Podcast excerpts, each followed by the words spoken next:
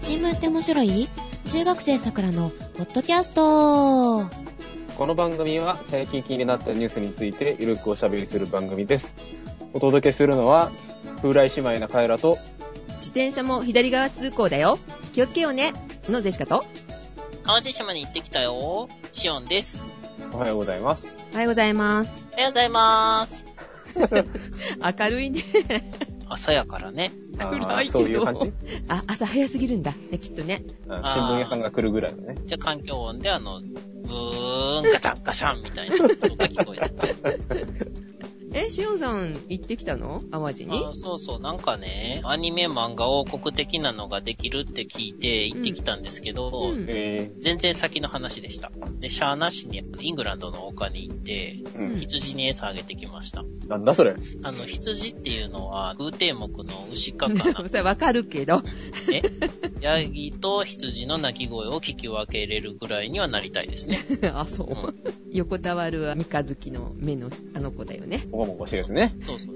結構目怖いんだよね、あれね。砂時計の中身みたいな感じの形してますよね。可愛い風にしてるけど。実は可愛くないみたいうな。ん、そう。で、食べてきたえ羊じゃなくって、淡路島カレー食べてきましたよ。どうでしたかうん、まあま あ。あら、微妙なのか触れない方がいいのかな。いや、微妙じゃないんですけど、まあまあ美味しくて、まああれが650円ぐらいやったんで、うんそれぐらいやったらいいかなっていう感じなんですけどう、ん。で、バーガーはちょっとイングランドの丘でハッスルしすぎて、やっぱり間に合わなかあっんた。まいたまにやなかったの。多いな、それ。縁がないね。や、あのーイングランドの丘から淡路島カレーを出してるフックカフェっていうところが割と近くにあったんで、うん。うん行。けたんですよね。今度は淡路島牧場とかにも行ってみたいと思います。牛乳飲めるかなと。家畜多いな。あ、そうそう、触れるんですよ。っていうか餌やれるぐらいやねんからだいぶ近づけるんですけど、これをね、聞いてる小学生のね、皆さんはね、餌やりに行くときに、餌をね、まず隠して侵入してください。扉を開けた瞬間に突進してくるやついるんで、怖いよね。結構怖いよ。そうそう。だから、あの、親が同伴で行って、最初持ってって中で渡すとか、そうやってちゃんと対策しないと危ないんで、そうだよね。鹿にしてもさ、鳩にしても怖いからね、見えてたらね。そうそうそう。襲ってくるから。はい、気をつけましょう。サービスエリアではあのトンビに襲われるんでね。怖いと弁こ当、弁当食べてたら、あの、上空から急降下して襲いかかってくるんですよ。えーというわけで、あのね、えー淡路島に行ってカレーを食べてきました。あれもっとね、いろんなところで食べれたらいいんでね、どなたかね、喫茶店とかやってる人とかはね、入れてみてください。近くやったら食べに行きます。はーい。で、カイロ君はだ。いやね、あの、面白いね、うん。ギャグ漫画をね、見つけたんですよ。うん。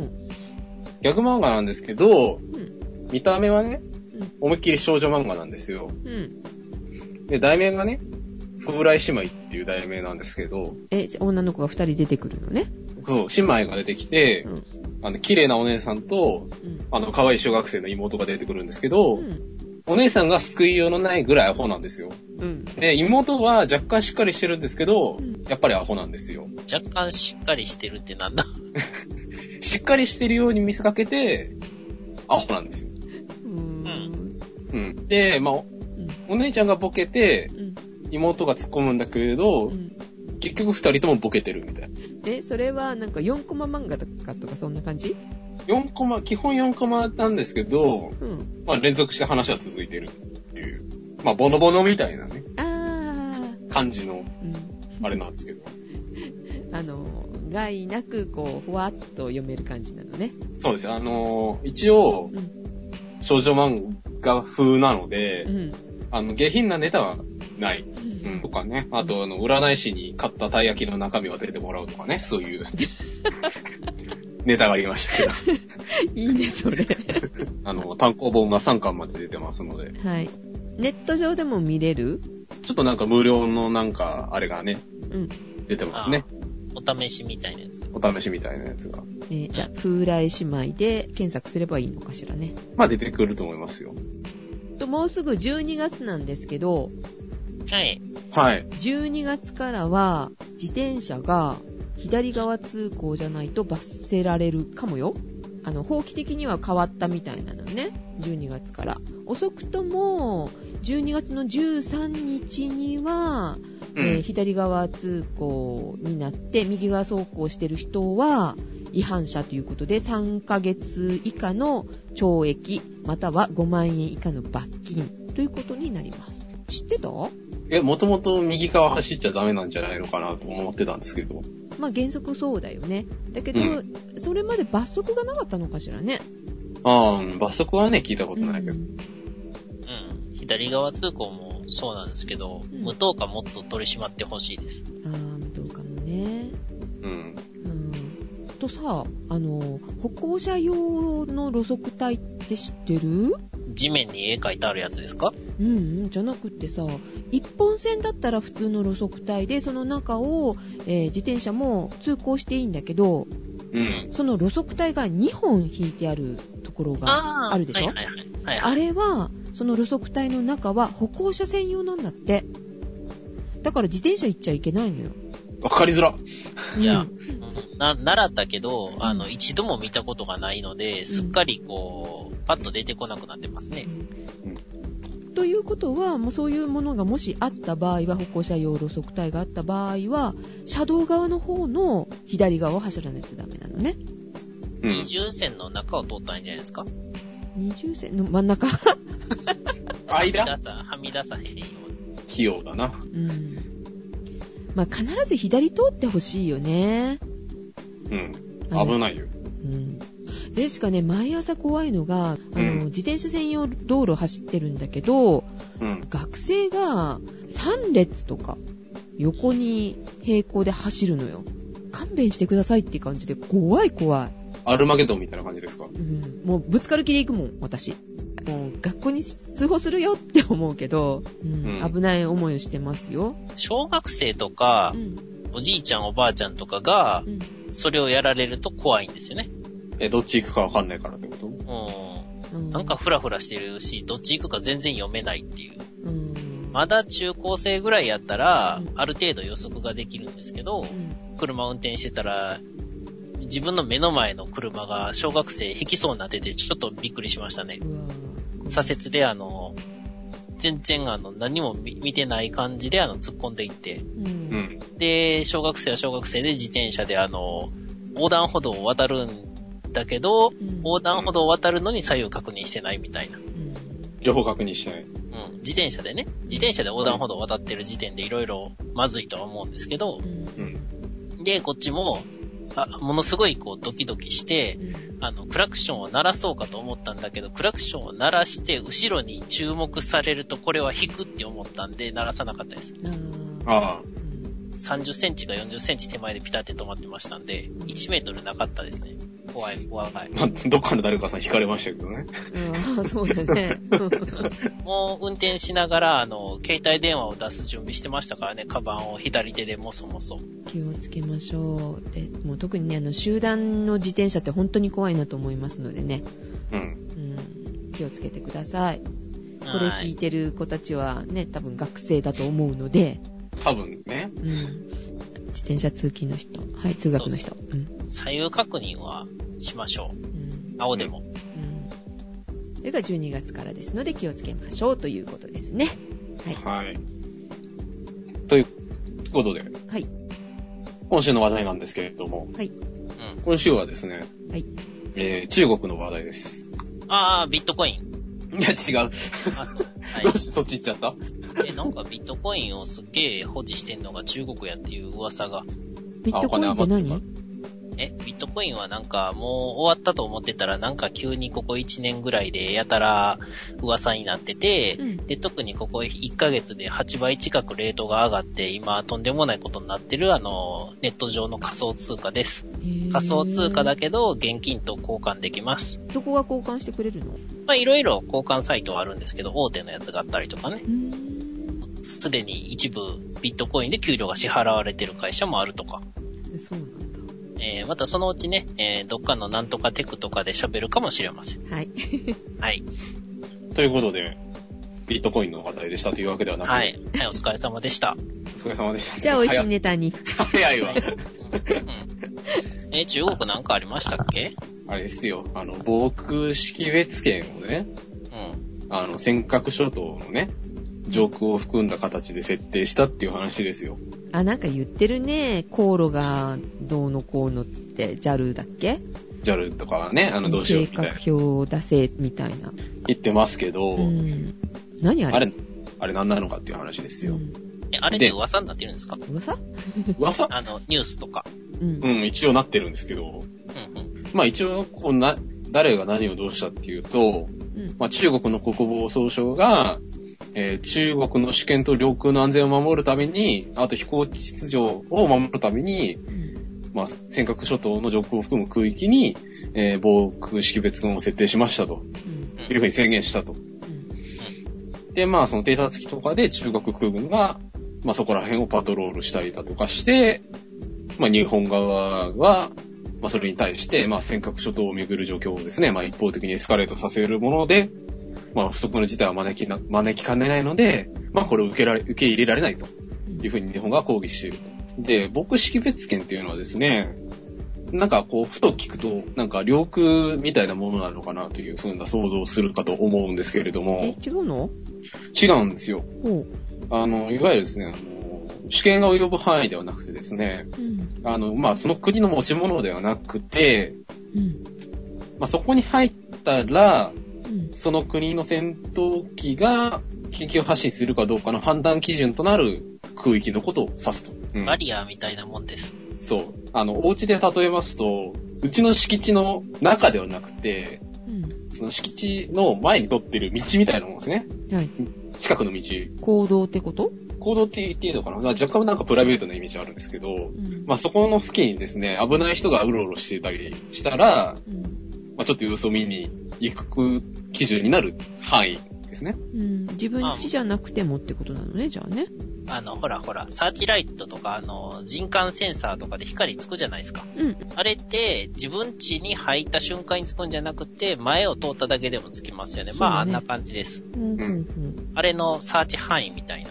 うん。まあ、この防空識別圏内を飛行する際には、うん。えー飛行計画といったものを、その国の航空管制機関だとか、まあ、もろもろのですね、あの関係各所にこう通報しなきゃいけないとあいうルールが決まっていて、それは世界共通共通ですね。だから結局、あの、こうこうこういう理由で、どこそこに行くんで、取らせてくださいねっていうことを事前に言っておかないと、えーその飛行機は自分の国に対して攻撃的な意図を持っているかどうかっていうのがわからないじゃないですか。なので、戦闘機を緊急緊急発進させて見に行くと。近所を通るときはじゃあ教えといてねっていうことになるのね。まあ、家で言うとね。うん。で、うん。まあ、結局なんでそういったものを定めなきゃいけないかっていうとう、ん。あの、領海とかってあるじゃないですか。海。はい。で、領海に入ってきた船って、5分後ぐらいに陸に上がってくるみたいなことってそうそうないじゃないですか。そんな早くないから。うん。うん。ただ飛行機ってめちゃくちゃ早いじゃないですか。うん。うん。だからですね、あの、領空に入った時に、こう、対策をしたら遅いんです。うん。もしね、あの、自国に爆弾をね、落としに来るような飛行機が来たとか、そういう場合に関しては。なんで、その領空に入る前に事前に、そういう敵意があるのかどうかっていうのを確かめるために、あの、防空識別圏っていうのを設けていると。っていうのが防空識別圏ですね。だからまあ、勝手にそこに入ったりすると、まあ戦闘機がやってきて、まあ場合によっては撃ち落とされかねないと。っていうもので、まあ今回それがですね、中国側が一方的にまあ設定してきたと。で、まあ設定する分にはいいんですけど、うんあの、あのよりによってですね、尖閣諸島のまあ上を含んでるっていうのがまあ揉めていると。まあ、尖閣諸島イコール、領海を、えー領土、領海及び領空を含んでますからね。うん。うん。一応日本のね、主張する。いや一応というか、一応じゃないですよ。まあ日本側はですね、結局その、まあそういうものを設定したら、そこの付近を通る、まあそこを通る、えー航空会社っていうのは、まあ中国側にあのフライトプランを提出しなきゃいけないという、まあルールにはなってるんですけど、日本政府としては、まあさっきもちょろっと出てきましたけど、日本航空だとか全日空に対して、まあそこの付近を通過する航空機の飛行計画に関しては中国に提出しないようにと。え、するって言ってなかったなんか。いや、結局しないっていうオチになったんじゃないですか。ああ、そうなんだ。だか。ら、うん、政府とか関係なしに勝手にするっていうことをしようとしてたっぽいですよね。あそあ、うそういうことね。あの、一応。応みたいな、なんか、だけど政府が出さなくていいとか、出すなと。うん。で、まあ、その、岸田外務大臣曰く、えー中国側の措置、まあ、今回のウォーク識別権の設定っていうのは、えー我が国、日本に対して、えー効力を持たない。うんで、付近を通る航空機もこれまでのルール通りの運用を行うと。うんということですね。だからまあ日本はこれに関してまあ一切認める姿勢はないと。うんまあ、民間航空機はね、迂回すりゃいいと思います。なんていうのかな、危険空域を避けるのは義務でしょ。うん。うん。そんな危ないことしてるところを、うん別に日本がどうのとかじゃなくて、なんか中国が危ないことしてるから、フライトプラン出さんでもいいように避けて通ればいいと思います。うん。なんでって言われたら、いや、危険空域だからって言ったらいいでしょう。うん。なんかこんなこと言ってる奴らいるんですよ。まあ安全がね、確保できない以上はね。そうそう。で、ただ、中国側としてはやっぱり国連憲章だとか国際関連に、まあ今回の措置っていうのは合致していて、まあ目的はあくまでも中国の国家主権と領土領空の安全を守ることだというふうに、まあ正当性を述べていると。なんて今頃って話だけどね。まあ、まあ、微妙にね、タイミングが非常に、 微妙なタイミングでしかもこう、揉めてるところはね、うんあの、被ってるっていうので、まあ、今回いろいろ揉めてるわけなんですけど、うんまあ一方で中国ですね、最近あの、空母を中古で買ってきたりとかですね、ほまあいろいろこう、まあ軍事力が増してるんじゃないかみたいな、まあ報道がいろいろなされていて、まあ、今いろいろ物の見方はあると思うんですけうど、うんまあ今回の問題をね、うんまあ非常にフラットに考えた場合ね、うんまあ、どういうふうに考えられるかなということで、うんまあ、今回その中国は特識別権をまあ設定したっていうことで、まあ、日本側が反発してるんですけど、まあ、確かにその、別に中国の肩を持つわけじゃないですよ。あの、すごいフラットに見た場合、中国からすれば、まあ、国益とか、まあ、その、さっき書いてありましたけど、国家主権と領土領空の安全を守ることであるっていうことで、まあ、ある種、防衛的な行動ではあるわけですよ。うんまあ、日本の、あの、領空に被ってたりしますけど。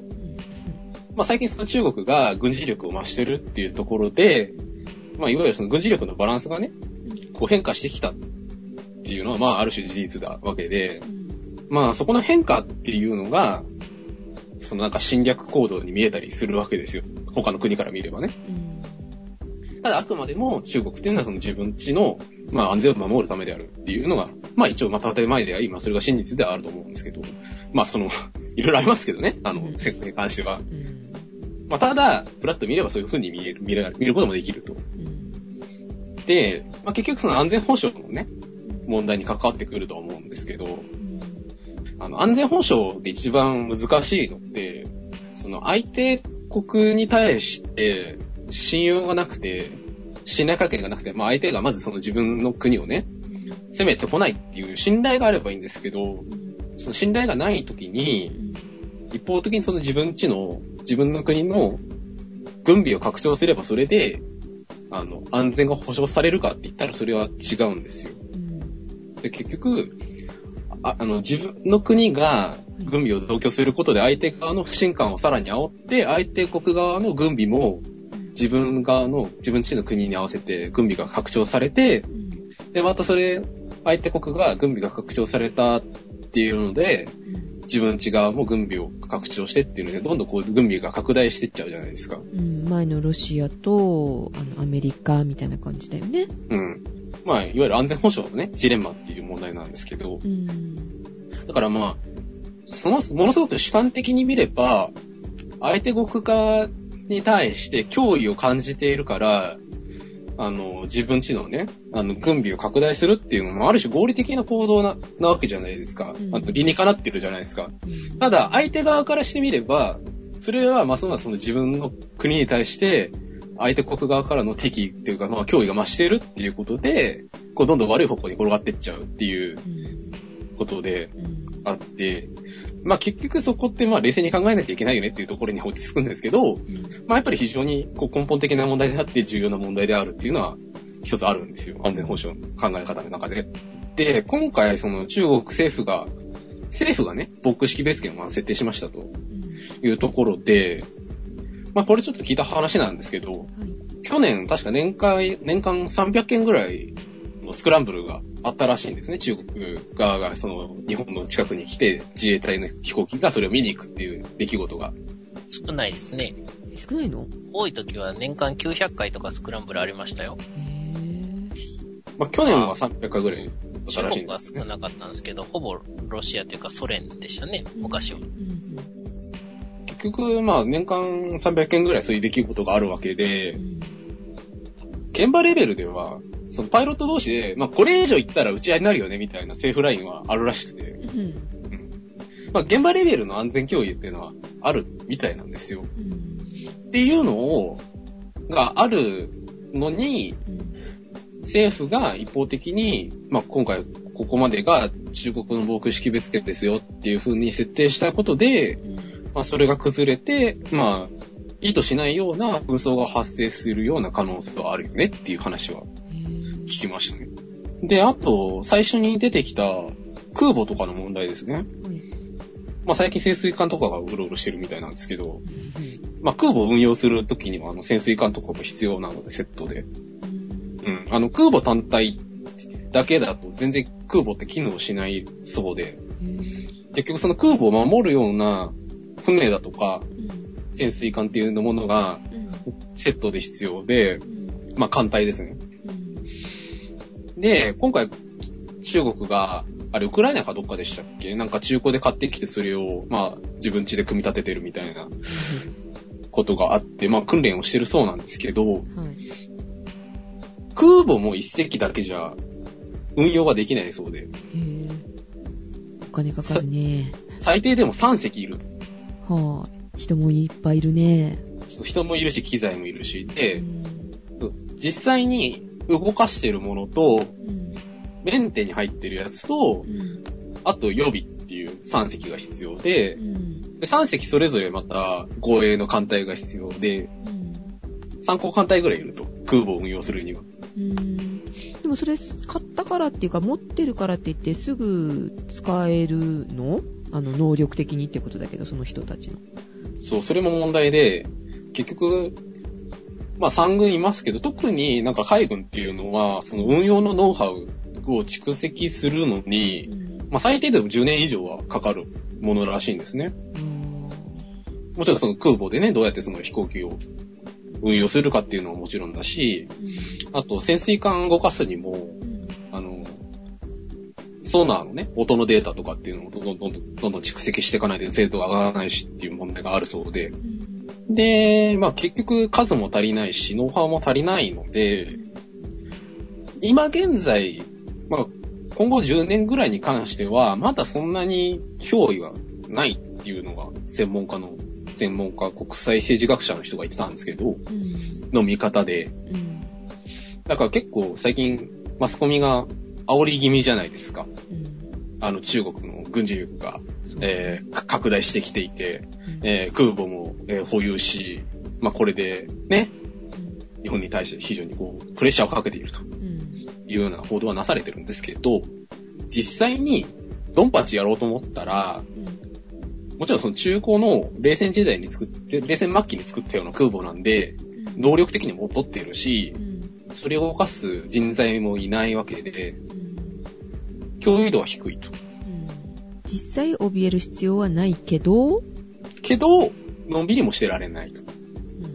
ただ、今現在に関しては脅威はまだそんなにはないので、ここで請求に、まあ相手が軍事力を拡張してきたので、こっちも同様に、えー軍事力を増強しなければいけないっていうような判断を下すとさっき出てきたようなジレンマに陥って、まあ最終的に、まあ武力衝突が発生しちゃう可能性はある。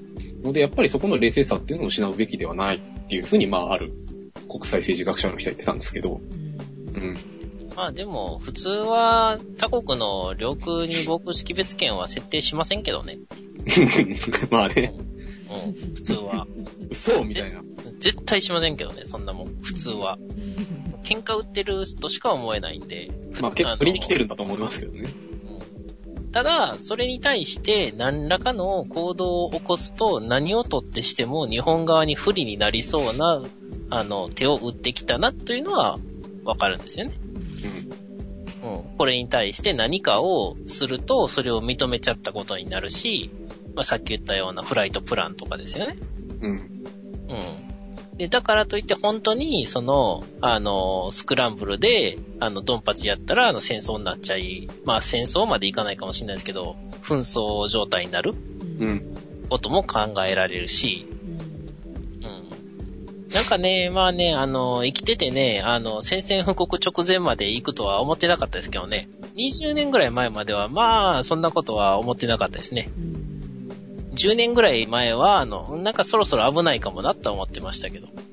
まあですね、あの、中国がそうやって影響力、影響力をですね、あの、拡大してる背景にはですね、やっぱアメリカの存在っていうのがあって、一回ですね、あの、台湾の総統選挙の時にですね、中国が対岸からですね、あの、台湾に向けて、あの、ミサイルを向けてですね、あの、脅す、脅すっていう事件があって、まあ、結局、あの、台湾は中国ですよっていうのをアピールするために、こう、ミサイルを向けてたんですね、海峡越しに。そしたらですね、あの、アメリカの第7艦隊が来てですね、あの、お前、調子乗んなよって言って、あの、帰ってったっていう事件があって、へー、かっこいい。で、うんその時中国って海軍力が非常に弱くて、うんもう何もこう、言えなかった。っていう、か、中国ってほとんど海ないですからね。あーそうだね。 うん。はい あの、陸地の面積に比べたらね。ううんん。陸地の面積というか、日本が持ってる領海に比べても、あの、非常に狭いです。まあ、っていう事件があって以来、非常にこうですね、あの、海軍力に関しては非常にこう、敏感に、まあ、いろいろ戦略を立ててるという背景もありですね。まあ、あとまあ、フィリピンの問題もありますけれど。まあ、そんなこと言ってる割には、あの、防空識別圏に台湾入ってなかったですけ どね。うん。ちなみに、あの、韓国とも、あの、防空識別圏被ってますんで、うん。韓国のね、話が出たついでにね、韓国も防空識別圏を広げるぞって言ってますんで、えーうん気ぃつけときましょうね。便乗するのか。いや、大体、あの、まあ、言ったらあれなんですけれども、あそこの国って、事態がややこしくなった時に余計ややこしくなるようなことをし始める んで。うん。いや、本当に。あいわゆる余計なことってやつですね。そうですね。何を考えてるのかあんまりわかんないんですけど、大体そういうことしてくるんで、気ぃつけときましょうっていう話ですね。うん。うん。来週ぐらいにそういうニュースになったりしてね。うん。やっぱりだ、みたいな。イオドっていうんかなっていう島という名前がついてる暗礁があるんですよ。はい。うん。暗礁なんですね。暗礁っていうのは、あの海の中の岩の塊ですね。暗礁に乗り上げるのあの暗礁ですそうね。そうそうそうそう。島って名前を、えー韓国が名前つけてる、まあ中国とちょっとね、あ、の、管轄を争ってる部分があって、うん。まあそれが、まあ今回防空識別圏入ってなかったと。よし、ここまで広げようとか言ってるわけなんですよね。完全に今思いついただろう。えちなみにその島の防空識別圏を持ってるのは日本なんで、まあいろいろまたあのね、ややこしいことになってくると思いますんで、はい。えーきっとややこしいことになってきます。あ、ちなみに、えー早速アメリカのあの B52 爆撃機があのね、尖閣諸島の上空通りっていきましたよね。あ、ほんとやってるって。そうそう。ヒューヒューって。やってるやってるって。わざわざでかいやつでね。そう。と言っても、あの、さらに言うと、あの、尖閣諸島内に、あの、射爆場ありますからね、アメリカの。うん。射爆場っていうのは、あの、射的場みたいな感じで、あの、爆撃練習用の演習場ですよね、いわゆる。爆弾を落っことすための場所。そうそうそう、空軍用の演習場が、あの、あって、そこを防空識別圏に設定したんで、例えば、演習をそこで行おうとしたら、お前らスクランブルするのかっていうことになっちゃうわけですよね。練習をわざわざ通知するのか。そうそう。しかも爆撃演習の。うん、まあね。じゃあアメリカも面白くないわけだね。そうですね。さらに本日のニュースで、あの、自衛隊機も通行してましたと。通行というか飛行してました。えー中国側も反応なしと。設定はしたけど、まだ動いてないですね。うん。ただ一応見ているよっていうことは言ってるんでしょ。自衛隊機の方に関しては何も発表なしですかね今のところわからないですね。飽きた。飽き、飽きたかもしれないです。はい。補足としては、自衛隊法っていうのがあって、実際、じゃあもし領空を侵犯された場合に何ができるのかっていうのが決められてるんですよ。えーそれだと84条で、防衛大臣が外国の航空機が国際法規または航空法その他の法令の規定に違反して我が国の領域の上空、まあ領空ですね。に侵入したときは自衛隊の部隊に対しこれを着陸させ、または我が国の領域の上空から退去させるため必要な措置を講じさせることができると。まあ、主、あの、主語は防衛大臣だから、防衛大臣は自衛隊に命令させることができると。命令してこういうことさせると。でその中に撃墜が入ってないんで、撃墜できないんですよ。うん日本はね着着陸させるようにしないといけないだけなんだよね。そう、着陸またはどっか行けっていうしかできない自衛隊法では。着陸させるってどういうことすんのかなって。着陸しなさいっていうだけでしょ。怖いね、それじゃあね。で、じゃあ、もしほんまにそれされた場合に、撃墜できひんかったらどうするの戦われへんのって言った時に、戦う法律としては、刑法第36条及び第37条にのっとって戦えと。うんどういうことですか、それは。えー、刑法36条は、簡単に言うと、正当防衛。殴られたら殴っていいよっていう。そういうこと。ううん37条は、緊急避難。自分が死にそうになった場合は、他人殺しても罰せられませんっていう法律。まあ、それも同じような感じだね。そうう。ん。極端に言うと。うん。だから、なんかやられそうになったら、相手を攻撃しても、法には触れないよっていうだけ。うん。ううんん。それを元に戦えと。うん。難しいね。だね。まあ、ということでですねはい、安全保障ってのは難しいんですよ。うん。うん。ただ、焦るとろくなことがないので、あの、あ慌てず、しっかりとみたいなことが非常に求められるような分野の問題ということで、まあ、僕識別系のね、話題でした。はい。久しぶりに美味しいネタ行きましょうか。いいですね。はいはい、はいはい。お、なんかあるのしおんさん。あ、言ってもうた。ええあだって、あカレー淡路島 カレー。あえーっと、じゃあ自分で作ったカレーの話でもしましょういか。や、いいです、いいです。趣味の話じゃないですか。 3日、3日ぐらい匂いが取れないんです、カレーを作ったら。あースパイスをいっぱい使うんでしょう、しおんスさん。パイ、スパイスをボウルにあの肉掘り込んでオリーブオイル、エクストラバージンオリーブオイルとあのスパイス掘り込んで、で、練り込むためにこう、にちゃにちゃにちゃにちゃってで混ぜるわけじゃないですか。うん。うんそしたら多分爪の間とかにそのスパイスのね、うんやつがちょびっと入ってて、3日ぐらいあの全然匂いが取れないっていう。恐ろしいな。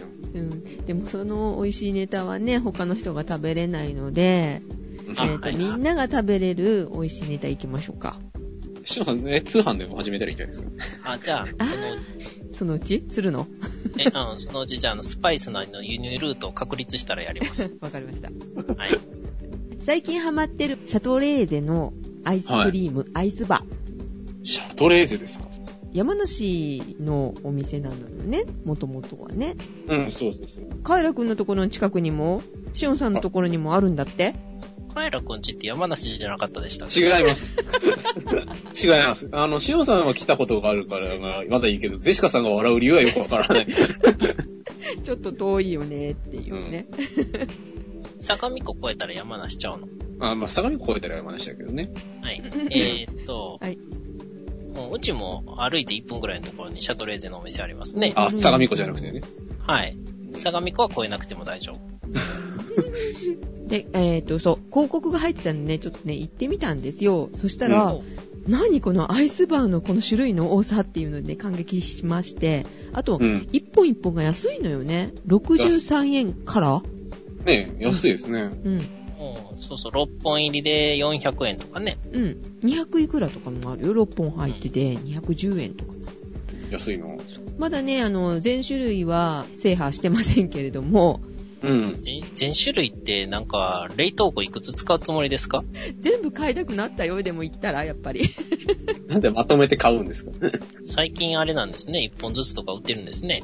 昔はなかったの昔工場直売ばっかりやった時は、個別もあったんですけど、だいぶ数が少なかったですね。ほとんど袋売りでした。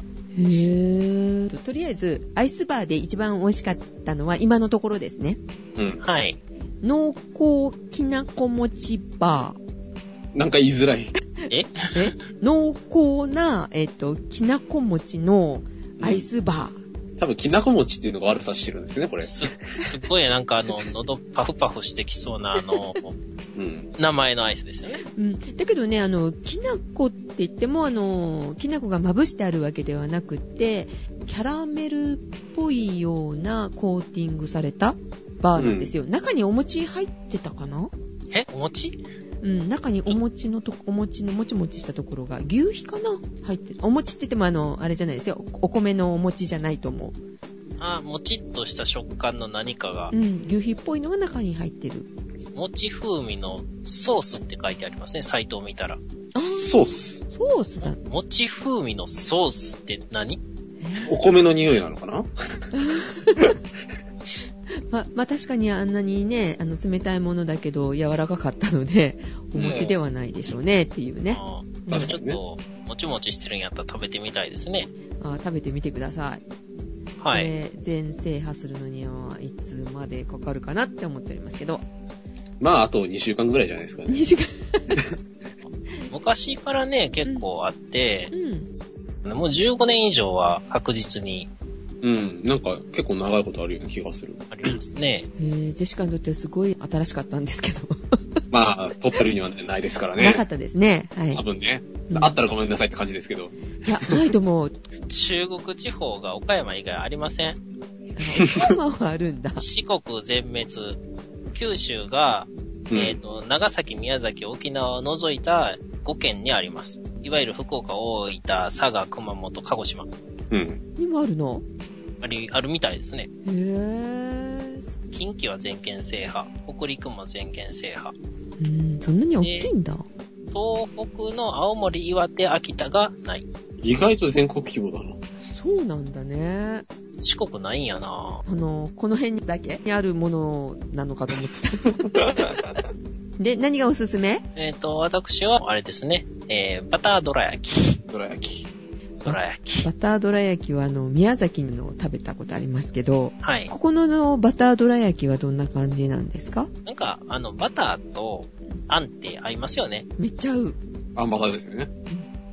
あの、ちょっとしょっぱいバターの、あの、塩味と、粒あんのね、つるっとした食感と甘いのがね、なんかちょうどあってね、あの、パクパクいけちゃいますね。もしね、バターどら焼き知らない人はですね、バターを買ってきてどら焼きをひっぺがしてバターのか かけらをですね、その中に放り込んだ後、あの、15秒か20秒ぐらい、あの、レンジでチンしたら多分出来上がります。あの、ここのバターどら焼きのバターは溶けてるのうん、多分、その、加工で、まずあったかくて、溶けてるやつを入れて固めてるんじゃないかなっていう感じですけどね。えー、そうなんですね。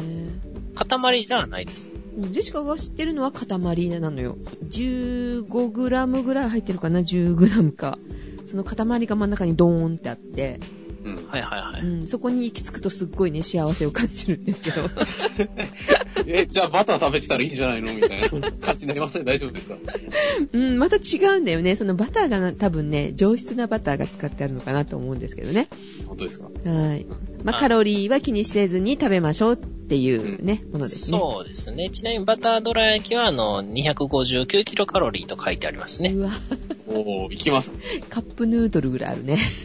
1個でそれぐらいいきます。ううんん、バターどら焼きは美味しいんだけど、カロリー高いですね。まあね、ご注文はカロリー高いですから。うん。で、カイラくんは美味しいもんネタですかはい。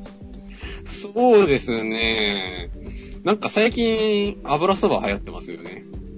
どこでえ、なんか、東京界隈。あー、ちょっと東京遠いんでわかんないですね。あ、本当ですかいや、油そばっていうのがね、流行ってるんですよ。ジェシカさん知ってますか油そば。全然わかんない。何あのですね、なんか汁なしのラーメンみたいな感じなんですけど、焼きそばじゃないのそれ。焼きそばじゃないんです油そばって焼きそばだよね。油そばだっつうの焼いてはない。普通の茹でた中華麺ですよ、入ってるのが。うん。で、なんかそこの方になんか調味料が入ってて、なんか醤油とかね、うん。化学調味料的な風味のする何かが。うん。で、そこに、うん。あの、ラー油とか、お酢とかを入れて、混ぜて食べる食べ物なんですよ。焼きそばじゃん。焼かないじゃん。 つけ麺のもっと、あの、汁じゃない感じなものやと思ってもらえれば。うんカップ麺の、あの、塩焼きそばみたいな。んうんカップ焼きそばに確かに近いかも。まあ、近いけど、なんかあそこまで焼きそばしなくて、ラーメン寄りな感じ。うんてか、カップ焼きそばって別に焼きそばの味しないけどね。うん焼いてないもんだって。うん。あれこそ基礎ゆ表示茹でてるだけ。で揚げすあの、ソース味をつけてるだけで茹でてるもんやから、うんうん。ただなんか、あ、焼きそばっていう感じでもないかな。入ってる具もね、メンマとか、チャーシューとか、ネギとか、まあラーメンチックなもの入っているんですけれども、うんラーメン屋さんで食べれるのラーメン屋さんで置いてあるとこもあるし、油そば専門でやってるようなお店もあるし、なんか最近学校の近くの駅にできたりとかですね。うん。が割と油そばが活気づいてる感じですけれども、今、ウィキを見たところですね、あはいの、油そばが発祥したのが割と東京都西部の方らしくですね、割とローカルな食い物みたいですね。東京都西部って、どの辺の話国立とか小金とか、なんかそこら辺っぽいですよ。まあ、割と中央線、沿線の食べ物っぽいですね。焼きそばといえば、はい。はい。エースコックからスーパーカップの大盛りイカ焼きそば、ここからレッドっていうのがね、出るの12月23日。平壌軍に対抗しまし 衝撃的な辛さらしいですよ。た。 それ明らかに平壌軍を意識してますうね。んそうなんかなえやんかね。あれあんまり辛くなかったですけどね。えあ、塩さんが辛くないって言ったらそれはちょっと信じない方がいいですね。うん、そうそう。だから、あ辛いの、ペヤンペヤングの赤いやつでしょううん。ん。もうあれでなんか、あのね、ボムッチっていう私のね、友人からね、なんかすごい辛い、あの、ペヤングのやつ出るらしいよって、へえ、楽しみやな、どんな辛いんやろうって言ってたら、あの、もうすでに赤いやつは食べてたっていうオチでしたね。 なるほど。そう、あ、これやったんやっていう。あ、あ、こんなもんか、ぐらいのね。恐ろしいわ。 じゃあ、あの、ぜひ、こからレッド食べてみてくださいよ。うーん。で、辛いのが苦手な人は、これを買っても、あの、別添えのあの、スパイスをかけなかったらいいそうですよ。じゃあ、えじゃ12あ、が普、通の会話。 普通のイカ焼きそばだって。 じゃあ、12月にレビューしたいと思います。 はい。ってことで、はい。はい、えーお届けしましたのはカエラと、でしかと、シオンでした。それでは皆さん、いってらっしゃい。いってらっしゃい。いらっしゃーい。